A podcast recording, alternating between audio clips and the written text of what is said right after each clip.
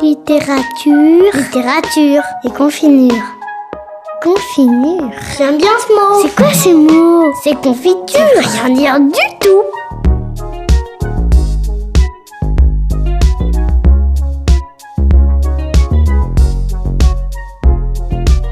Littérature et confinure, Caroline Pastorelli. Yes.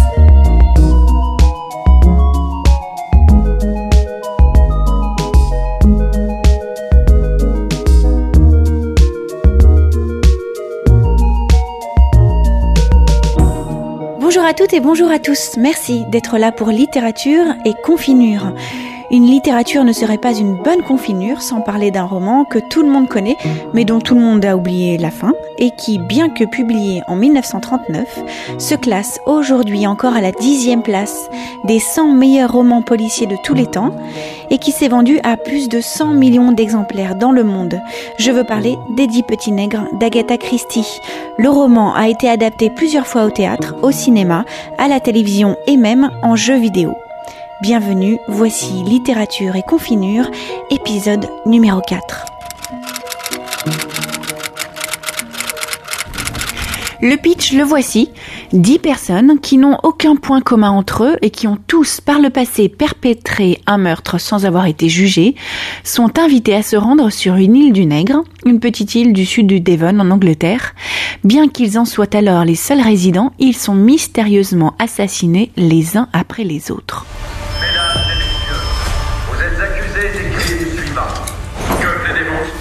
C'est un vrai scandale. Mais les gens ne meurent pas comme ça, subitement, sans raison. Le tueur est ici. C'est l'un d'entre nous. Les Dix Petits Nègres, d'après l'œuvre d'Agatha Christie. Agatha Christie expliquera dans son autobiographie Dix personnages devaient mourir l'un après l'autre sans que cela paraisse le moins du monde ridicule, ni que l'identité du suspect soit trop évidente. Pour l'anecdote, Agatha Christie s'inspira pour écrire son roman d'une vraie comptine américaine, Les Dix Petits Indiens, écrite par un certain Frank Green en 1869, qu'on lui chantait quand elle était enfant. Cette comptine deviendra la matrice de sa fiction. La voici.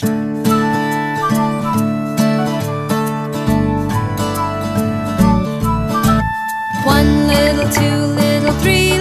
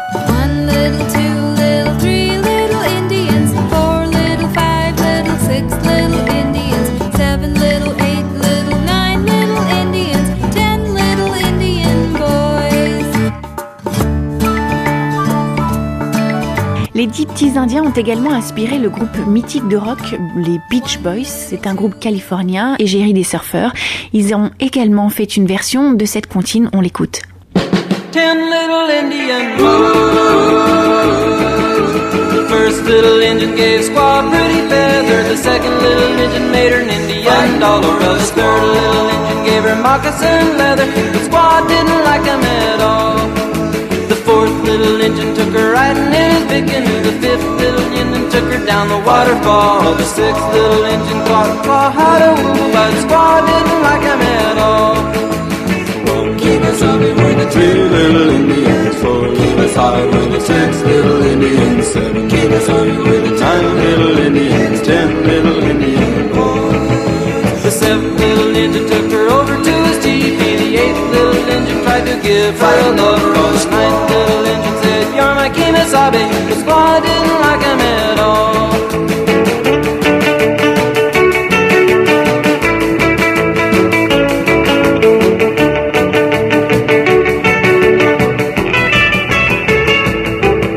The tenth little Indian said it really didn't matter. He acted like himself and he didn't look at her. Didn't care if he never did a thing, cause she loved the tenth Indian boy.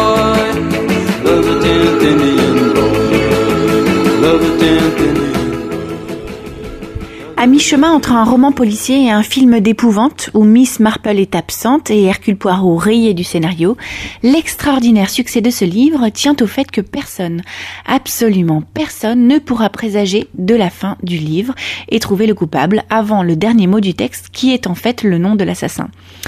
Les dix personnages sont savoureux, je ne résiste pas au plaisir de vous en présenter quelques-uns. Nous avons Edward George Armstrong qui est un éminent médecin soupçonné d'avoir tué une patiente alors qu'il était ivre. William Henry Blore, ancien officier de police qui dirige désormais une agence de détectives privée et qui est soupçonné de faux témoignages. Emily Caroline Brent, une femme de 65 ans, dévote et qui tricote souvent, qui est coupable d'avoir poussé au suicide sa domestique enceinte.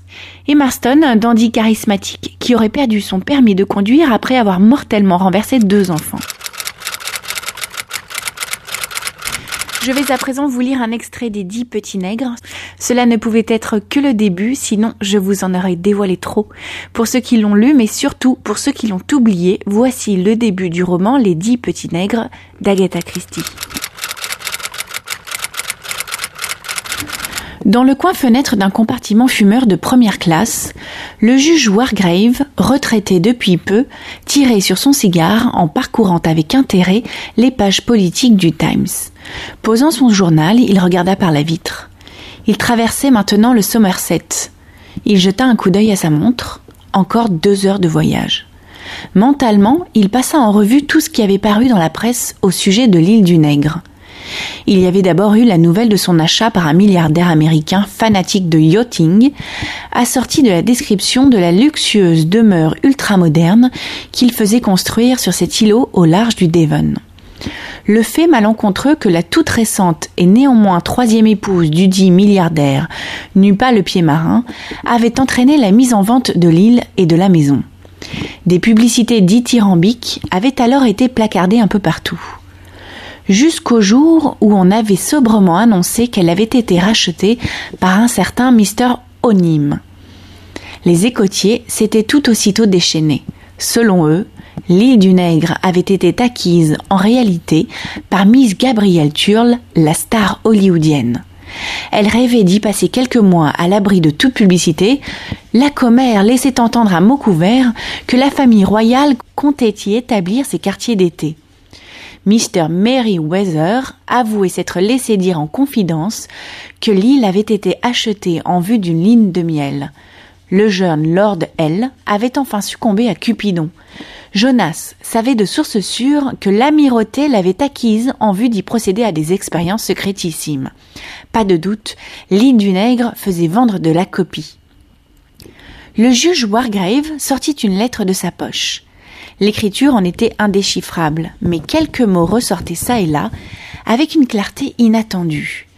Lawrence, très cher, sans nouvelles de vous depuis tant d'années, absolument venir à l'île du Nègre, un cadre enchanteur, tant de choses à nous raconter, le bon vieux temps, communion avec la nature, retire au soleil, départ de Paddington à midi quarante, vous ferez prendre à Oakbridge, et sa correspondante concluait Bien à vous, suivi d'un élégant Constance Culmington adorné d'un paragraphe.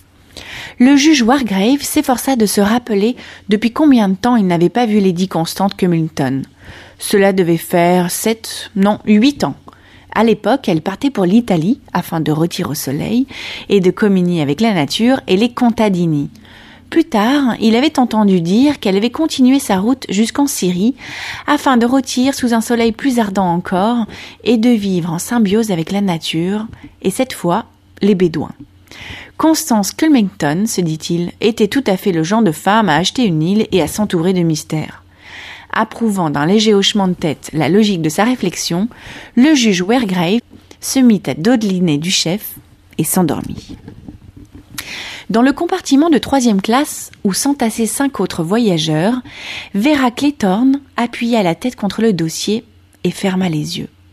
Ce qu'il pouvait faire chaud dans ce train, se retrouver au bord de la mer ne serait pas du luxe. Quelle aubaine que d'avoir décroché ce job. Quand on se cherche un gagne-pain pour l'été, on se retrouve neuf fois sur dix à surveiller une ribambelle de gosses. Dénicher un poste de secrétaire temporaire, c'était une autre paire de manches. Même à l'agence, on ne l'avait guère bercé d'espoir. Et puis la lettre était arrivée. L'agence de la professionnelle qualifiée m'a communiqué votre nom et vous a recommandé à moi. Si j'ai bien compris, ils vous connaissent personnellement. Je suis disposé à vous verser le salaire auquel vous prétendez, étant entendu que vous entrerez en fonction le 8 août. Le train part de Paddington à midi 40 et on vous attendra à la gare d'Oakbridge. 6 juin, 5 billets d'une livre pour vos frais. Meilleur sentiment, Alvina Nancy Onim. L'adresse figurait en haut, Île du Nègre, Stickway Haven, Devon. L'île du Nègre Mais on ne parlait plus que de ça dans tous les journaux. Il courait dessus toutes sortes de bruits et de ragots fascinants. Sans doute faux d'ailleurs pour la plupart. Ce qu'il y avait de sûr, c'est que la maison avait bel et bien été construite par un milliardaire et que c'était, paraît-il, le fin du fin en matière de luxe. Éreinté par un dernier trimestre scolaire éprouvant, Vera Claytorne pensa Prof de gym dans une école de troisième zone, ce n'est pas une vie. Si seulement je pouvais me faire embaucher dans une boîte pas trop moche.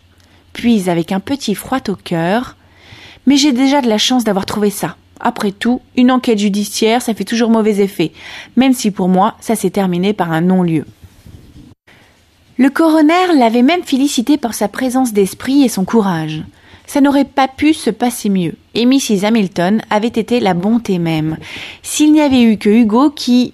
Mais elle n'allait pas se mettre à penser à Hugo. Soudain, malgré la chaleur qui régnait dans, le compartiment, elle frissonna et regretta d'aller à la mer. Une image hantait son esprit. La tête de Cyril qui jouait les ludions alors qu'il nageait vers le rocher, sa tête qui dansait comme un bouchon, de haut en bas, de haut en bas, et elle qui nageait à la rescousse à larges brasses maîtrisées, qui fendait l'eau dans le sillage du gamin tout en sachant pertinemment qu'elle ne le rattraperait que trop tard. La mer, son bleu chaud et profond, les matinées passées à lézarder sur la plage, Hugo, Hugo qui lui avait dit qu'il l'aimait. Il ne fallait pas qu'elle pensât à Hugo.